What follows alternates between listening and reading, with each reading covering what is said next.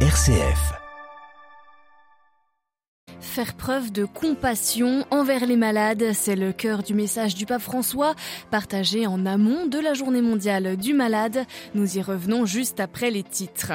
En Chine, toujours pas de chiffres officiels des cas ou des décès liés à la Covid, mais alors que commencent les festivités du Nouvel An chinois, une province de 100 millions d'habitants annonce que 90% de sa population serait contaminée.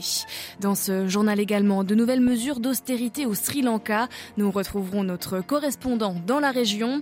Et puis nous irons au Pérou. Les manifestations contre la nouvelle présidente ont dégénéré ces dernières heures. 17 personnes sont mortes. Radio Vatican, le journal Marine Henriot.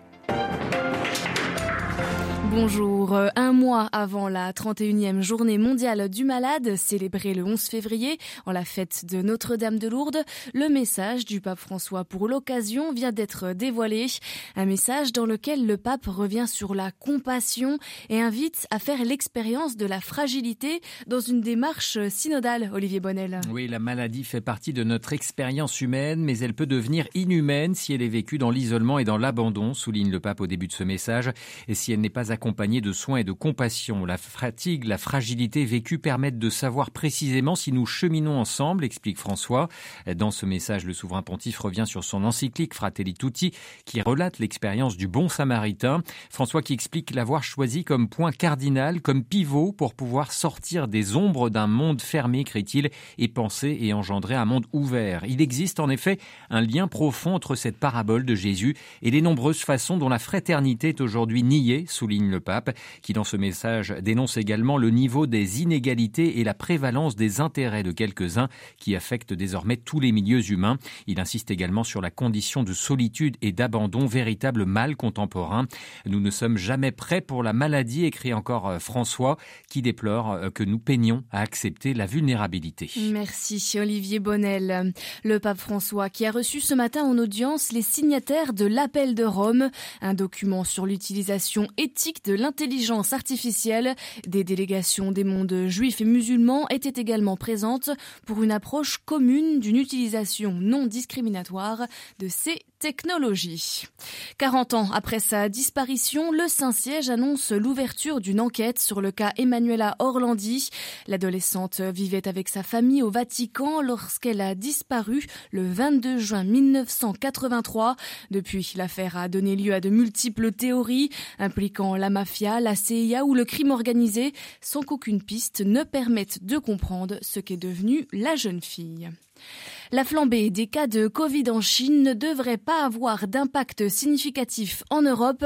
C'est ce qu'affirme ce matin le directeur de l'OMS, invitant les pays européens à ne pas prendre de mesures discriminatoires contre les voyageurs en provenance de Chine continentale. Les restrictions sanitaires imposées aux voyageurs chinois sont justement un motif de brouille entre Pékin et Séoul.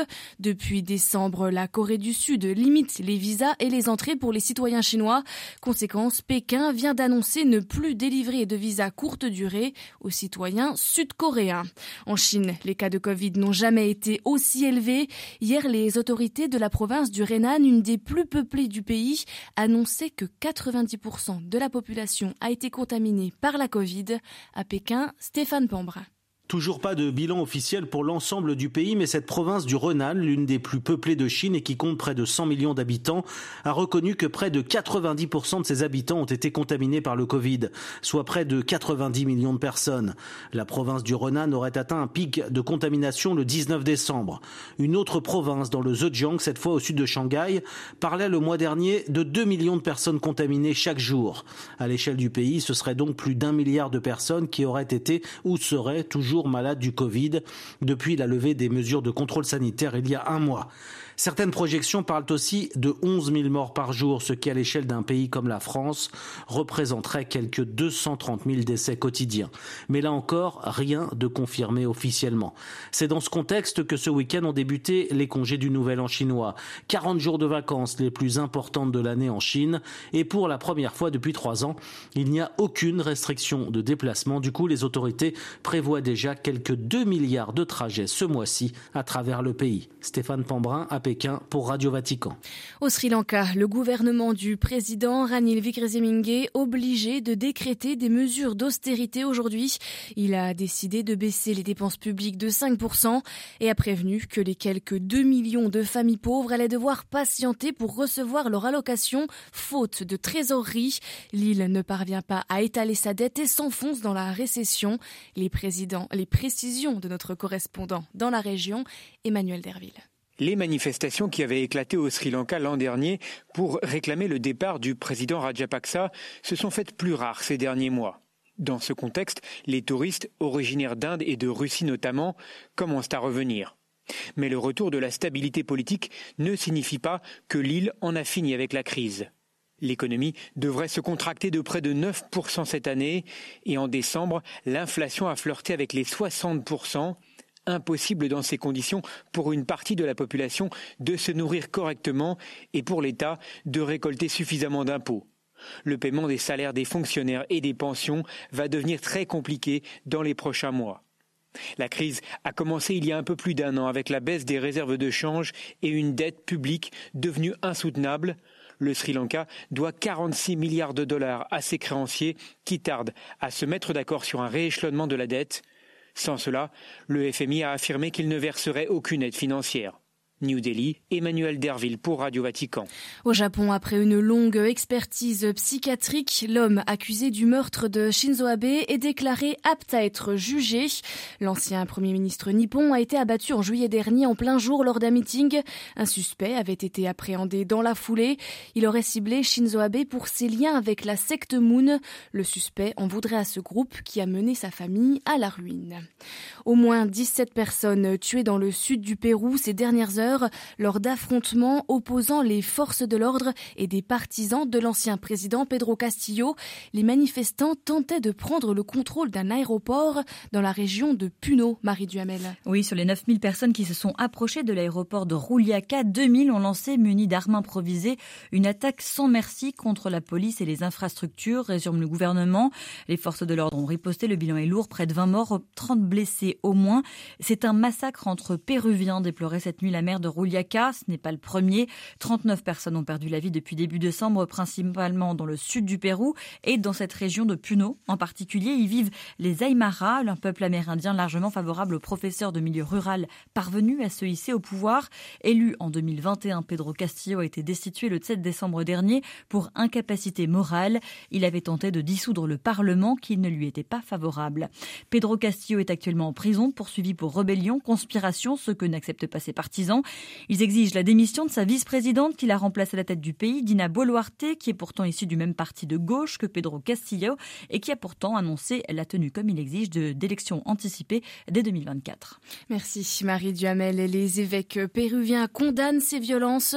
Dans un message, ils fustigent les militants qui ont manifesté illégalement et les forces de l'ordre pour leur usage excessif de la force. Nous ne pouvons pas laisser le Pérou être détruit par nos propres actions, ni le laisser tomber dans un gouffre institutionnel, s'insurgent les évêques péruviens. Plus de précisions sur notre site internet. 24 civils tués par des miliciens ce dimanche dans le nord-est de la RDC. Cette fois, c'est le groupe Codeco, proche de la communauté Lendu, qui est accusé de ce massacre. Une attaque en représailles à l'assassinat le matin même d'un enseignant par le groupe armé Zahir. Des maisons ont été pillées, incendiées, forçant des dizaines de personnes à prendre la fuite. Après la mort de 39 personnes dans un accident de bus ce week-end au Sénégal, Dakar annonce des mesures pour éviter qu'un tel drame ne se reproduise. Les voyages nocturnes en bus et l'importation de pneus d'occasion seront désormais interdits.